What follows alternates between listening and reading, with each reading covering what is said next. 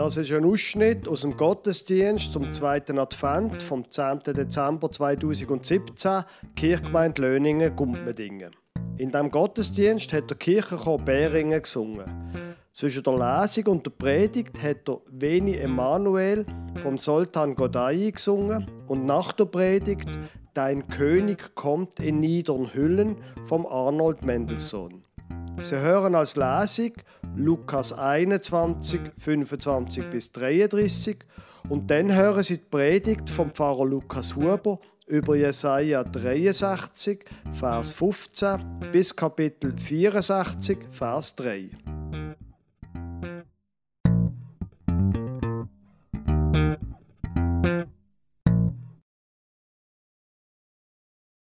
Die Adventszeit ist traditionellerweise die Zeit, wo Text aus der, vom Ende der Zeit vortragen und gelesen werden. Ich lese Ihnen aus dem Lukas-Evangelium, aus dem Kapitel 21, Vers 25 bis 33. Da redet Jesus zu seinen Jüngerinnen und Jüngern. Und es werden Zeichen geschehen an Sonne und Mond und Sternen, und auf Erden wird den Völkern bange sein und sie werden verzagen vor dem Brausen und Wogen des Meeres, und die Menschen werden vergehen vor Furcht und in Erwartung der Dinge, die kommen sollen über die ganze Erde. Denn die Kräfte der Himmel werden ins Wanken kommen. Und alsdann werden sie sehen den Menschensohn kommen in einer Wolke mit großer Kraft und Herrlichkeit. Wenn aber dieses anfängt zu geschehen, dann seht auf und erhebt eure Häupter, weil sich eure Erlösung naht. Und er sagte ihnen ein Gleichnis. Seht den Feigenbaum und alle Bäume an. Wenn sie jetzt ausschlagen und ihr seht es, so wisst ihr selber, dass jetzt der Sommer nahe ist. So auch ihr. Wenn ihr seht, dass dies alles geschieht, so wisst, dass das Reich Gottes nahe ist. Wahrlich, ich sage euch, dieses Geschlecht wird nicht vergehen, bis es alles geschieht. Himmel und Erde werden vergehen, aber meine Worte vergehen nicht. Veni, veni Emmanuel captivum solve Israel, qui gemit in exilio privatus Dei filio, gaude, gaude Emmanuel nascetur pro te Israel. Das hat der Kirchenchor gerade gesungen. Auf Deutsch, komm, komm, Immanuel, befreie das gefangene Israel das in der Verbannung wehklagt, beraubt um Gottes Sohn. Freue dich, freue dich, Immanuel wird für dich, Israel, geboren. Liebe meint, dir Bitt, befreie das gefangene Israel, dir Bitt fasst schön zusammen, was mich beschäftigt zurzeit. In den letzten vier fünf Wochen habe ich mich gefühlt, ein bisschen wie ein Gefangener. Ein Gefangener vor allem von meinem Beruf. Pfarrer sein ist ein großartiger Beruf. Es bedeutet, man ist sehr selbstständig. Ich kann mir oft viel von meiner Zeit selber einteilen. Ich kann viel Prioritäten selber setzen. Das ist ein richtiges Privileg als Pfarrer. Manchmal allerdings wird das Leben vom Pfarrer von außen gesteuert. Anlässe, die man nicht beeinflussen kann, Sachen, die passieren, ganz plötzlich. In diesen Wochen auch wahnsinnig viel Planung. Ich bin fast wahnsinnig geworden. Und dann mache ich natürlich all das, was dringend ist, ist ja logisch. Und ich mache das, was alle Pfarrer in dieser Situation machen. Ich tue ein paar Sachen vor mir herschieben, zum Beispiel Psyche. Etwa vier oder fünf Psyche schiebe ich vor mir her. Ich komme mir in so Situationen vor, wie in dem Film, wo wir im Fünftklassunterricht am letzten Freitag geschaut haben. Es ist ums Thema Mose gegangen in den letzten Wochen und als Abschluss von dem Teil haben wir den Zeichentrickfilm Der Prinz von Ägypten geschaut. Ich weiß nicht, ob Sie den Film kennen. Und wie da die Hebräer geschunden werden mit ihren Rücken, wo so nicht schön aussehen, alles zugeben, kindergerecht dargestellt, aber trotzdem Sklaverei, das, da habe ich mich verstanden gefühlt. Befreie das gefangene Israel, das in der Verbannung wehklagt. Das Gefühl, das kenne ich. Jetzt rede ich in dieser Predigt nicht so viel von mir, weil ich mich für wahnsinnig wichtig anschaue. Das natürlich auch. Aber ich rede von dem in dieser Predigt, weil ich den Eindruck habe, ich sei nicht der Einzige, wo das Gefühl kennt. Das Gefühl von der Überflutung, das Gefühl vom einfach zu viel und fremdgestört. Jetzt, das, was ich vorher geschildert habe, wenn ich das korrekt geschildert habe, dann könnte man den Eindruck haben, das ist doch alles einfach eine Erfindung vom 21. Jahrhundert. Wir modernen Menschen haben das Problem. Wir, wo per WhatsApp permanent erreichbar sind, das ist doch einfach unser Problem heute. Das wenig Emanuel heißt aber auch, freue dich, freue dich, Immanuel wird für dich, Israel, geboren. Dass da ein Kind geboren wird, Advent, Weihnacht, da geht es ja um die Zeit vor 2000 Jahren. Aber das Gefühl, da müssen wir noch ein bisschen weiter zurück. 2800 Jahre geht das zurück, wo der Predigtext für den heutigen Tag als Predigtext vorgeschlagen wird und was genau um das geht. Jesaja 63, ich lese Ihnen Vers 15 vor bis Kapitel 64, Vers 3. So schau nun vom Himmel und sieh herab von deiner heiligen, herrlichen Wohnung. Wo ist nun dein Eifer und deine Macht? Deine große herzliche Barmherzigkeit hält sich hart gegen mich. Bist du doch unser Vater. Denn Abraham weiß von uns nichts und Israel kennt uns nicht. Du, Herr, bist unser Vater unser Erlöser. Das ist von alters her dein Name. Warum lässt du uns, Herr, abirren von deinen Wegen und unser Herz verstocken, dass wir dich nicht fürchten? Kehr zurück, um deiner Knechte willen, um der Stämme willen, die dein Erbe sind.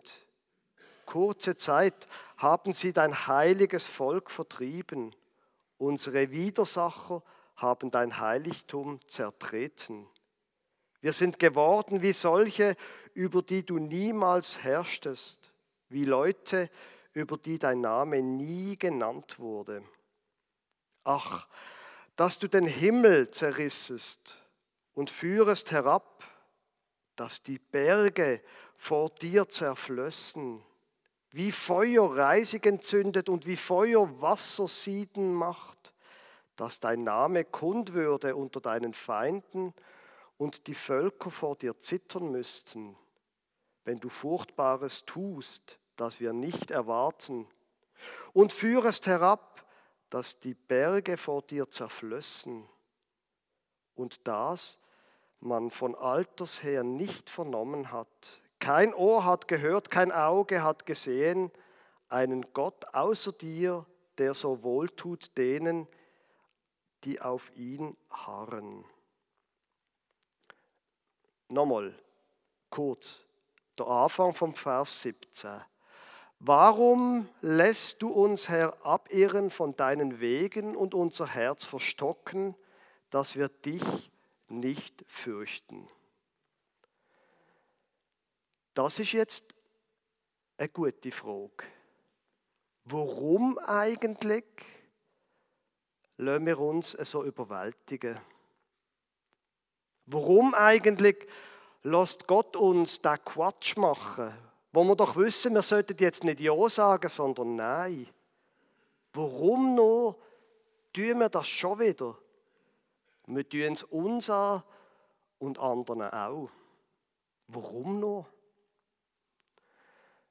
Eine gute Frage. Offenbar hat der Jesaja, wie gesagt, das ist schon 2800 Jahre her, offenbar hat der Jesaja keine Ahnung gehabt, was da wirklich läuft. Und ich kann sehr gut ihm mitfühlen. Das ist auch oft mein Problem. Ich schaue meine Agenda an, ich schaue meinen Bürotisch an, ich schaue meine To-Do-Listen an und bald habe ich keine Ahnung mehr von gar nichts. Der Jesaja, da kann es offenbar auch nicht weiterhelfen. Wie bin ich nur hier angekommen? Keine Ahnung. Was allerdings der Jesaja mit absoluter Klarheit weiß, ist etwas anderes. Wir können uns nicht am eigenen Schopf zum Dreck rausziehen. Der ganze Vers 17 geht nämlich so: Warum lässt du uns, Herr, abirren von deinen Wegen und unser Herz verstocken, dass wir dich nicht fürchten? Und dann geht es weiter: Kehr zurück, um deiner Knechte willen, um der Stämme willen, die dein Erbe sind. Das Gleiche wo vorher der Kirchenchor gesungen hat. Veni, veni, Emanuel. Komm, komm, du Gott mit uns. Gott, komm wieder zu uns. Lass uns die erleben. Das bittet die Gemeinde im Prophet Jesaja. Liebe Gemeinde, ich selber habe ein sehr ambivalentes Verhältnis zur Adventszeit. Die Woche, die vergangene Woche bin ich in Zürich und ich habe die wunderbare Weihnachtsbeleuchtung gesehen. Und es ist beeindruckend gewesen, wie viele neue große Plastiksäcke da durch die Bahnhofstraße getragen worden sind. In Schaffhausen ist es nicht anders. Vielleicht wird in diesen Plastiksäcken ein bisschen weniger Geld umgetragen, aber es wird trotzdem viel Geschenke umgetragen. Ich habe ein Ambivalenzverhältnis zur Adventszeit. Aber ich glaube, etwas, das sieht man in dieser Zeit ganz gut und ganz leicht. Der Advent ist eine Sehnsuchtszeit. Eine Zeit von der Sehnsucht. Der ganze Kommerz. Und ja, ich habe das Weihnachtsgeschenk für meinen letzten Göttibub noch nicht gekauft. Der ganze Kommerz, der kann es nicht übertönen. Irgendetwas steckt in uns Menschen. Irgendetwas steckt auch in den Menschen, die nichts mit Gott am Hut haben. Irgendetwas macht, dass wir Sehnsucht haben. Jetzt, die Sehnsucht, wo die, die Bibel davor redet, die hat ein Adressat. Veni, veni, Emanuel. Gott das ist der Adressat von diesen Sehnsucht, wo wir haben, wenn wir verwirrt sind und nur noch wollen, dass es bessert. Und die Text, ich weiß nicht, ob es Ihnen vorher aufgefallen ist, was ich, wo ich es vorher gelesen habe. Die Text beide, sowohl der Lukas-Text wie der Jesaja-Text, die sind nicht sehr romantisch. Die sind eher ziemlich massiv. Im Vers 19, im zweiten Teil im Jesaja, Kapitel 63 heißt es: Ach, dass du den Himmel zerrissest und führest herab, dass die Berge vor dir zerflößen.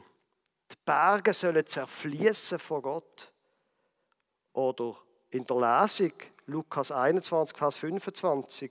Und es werden Zeichen geschehen an Sonne und Mond und Sternen und auf Erden wird den Völkern bange sein und sie werden verzagen vor dem Brausen und Wogen des Meeres.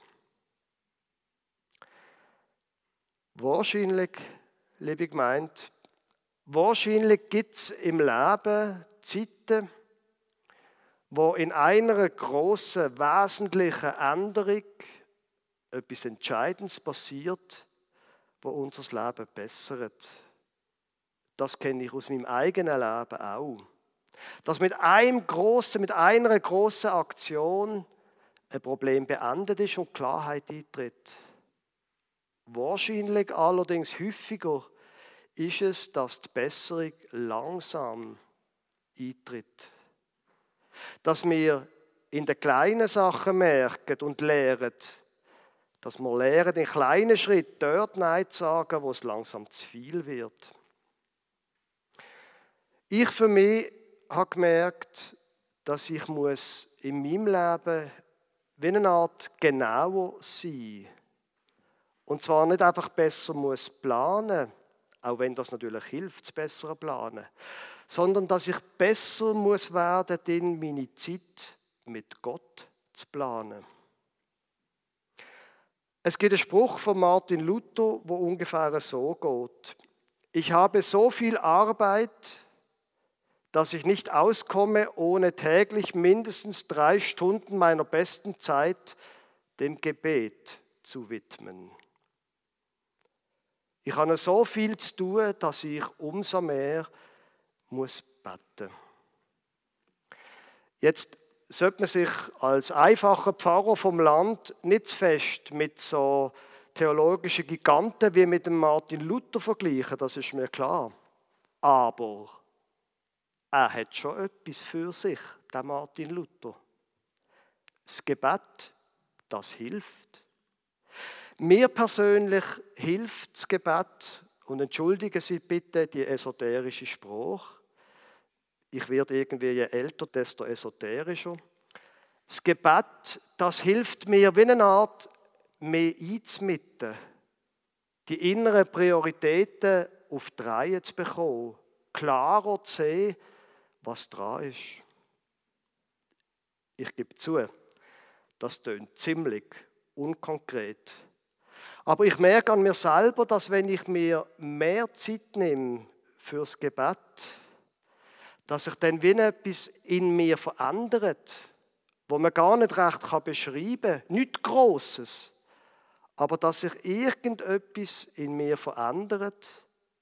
Und das äußert sich dann so, wenn etwas Unverhofftes kommt, dass ich dann plötzlich in der Lage bin, eine Entscheidung zu treffen, wo ich nachher sage, wow, das hast du jetzt aber gut gemacht.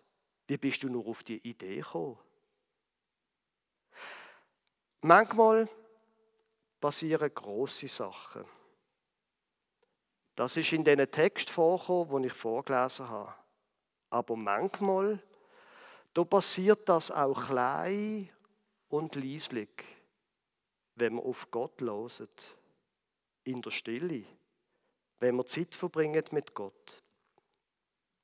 Wenn ich fertig bin mit Predigen, wird der Kirchenchor wieder singen.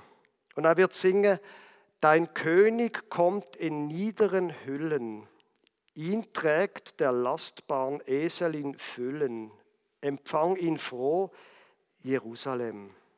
Und es spielt keine Rolle, ob es so massiv kommt, wie das der Jesaja sich erhofft, und so massiv, wie es der Lukas verheißt, oder ob es so kommt, wie es in anderen Adventstext beschrieben wird, nämlich klein und leislich.